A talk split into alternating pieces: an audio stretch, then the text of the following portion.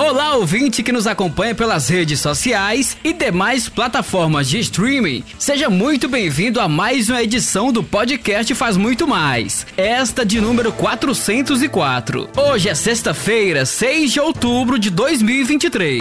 A partir de agora, eu, Eduardo Oliveira e Edivaldo Cardoso, vamos deixar você por dentro das principais ações da Prefeitura de Imperatriz. E atenção, começamos esse episódio com uma notícia importante para quem cria cão e gato. Notícia, informação.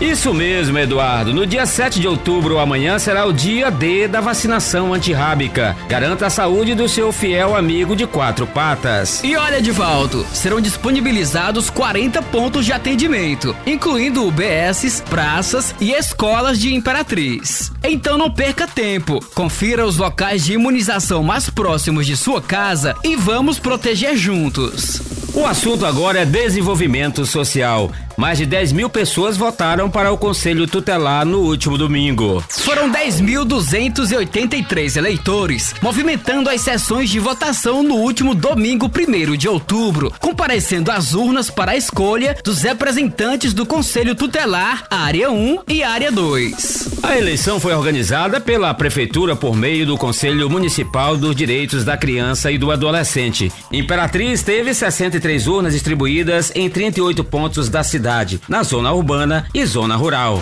29 candidatos concorreram às vagas para conselheiro tutelar. As urnas apontaram os 10 mais votados. E quem fala mais sobre o assunto é o secretário de Desenvolvimento Social, Dorielton Xavier.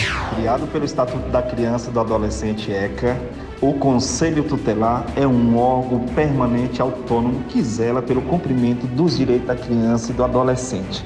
A missão institucional consiste em representar a sociedade na defesa dos direitos da população infanto-juvenil, como o direito ao lazer, à educação, à cultura, à convivência familiar e comunitária.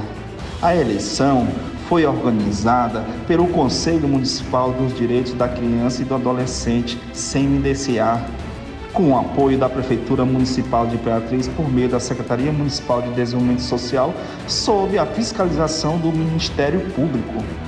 Foi fundamental a participação da população para um processo democrático que enfatizou a importância da eleição para conselheiros tutelares.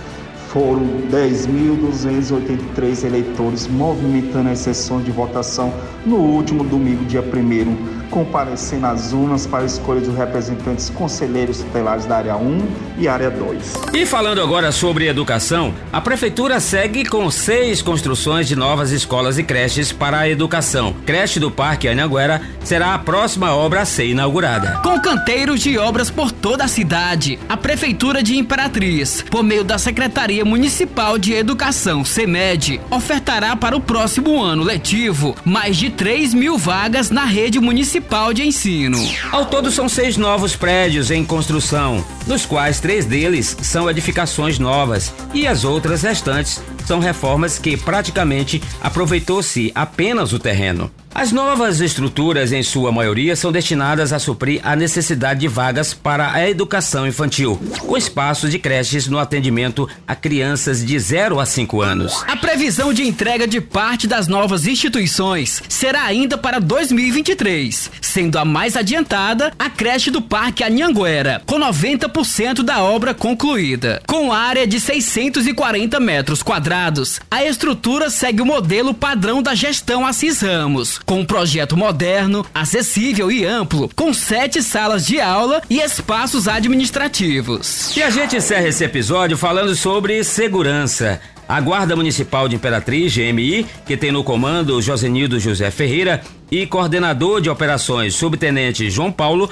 lançou segunda-feira 2 a Operação Paz Contínua, visando oferecer maior segurança à população imperatrizense. Operação consiste no reforço do patrulhamento preventivo da instituição, nas principais praças e avenidas da cidade de Imperatriz, bem como nos povoados da zona rural, realizando rondas 24 horas por dia. As ações são reforçadas pela Prefeitura de Imperatriz, cujo prefeito Assis Ramos vem dando total e e restrito apoio ao trabalho da Guarda Municipal. As primeiras ações da Operação Paz Contínua foram desencadeadas em patrulhamento em várias regiões, com ações concentradas nas praças Brasil, Panelódromo, Beira Rio, Calçadão, Entroncamento, além de outros pontos da cidade. Quem também enfatizou a importância da operação foi o comandante da GMI, Josenildo José Ferreira. Ouçam o que ele disse. É, visando colaborar com a segurança pública aqui da cidade e com os outros órgãos e instituições de polícia, a Guarda Municipal deflagrou a Operação Paz Contínua,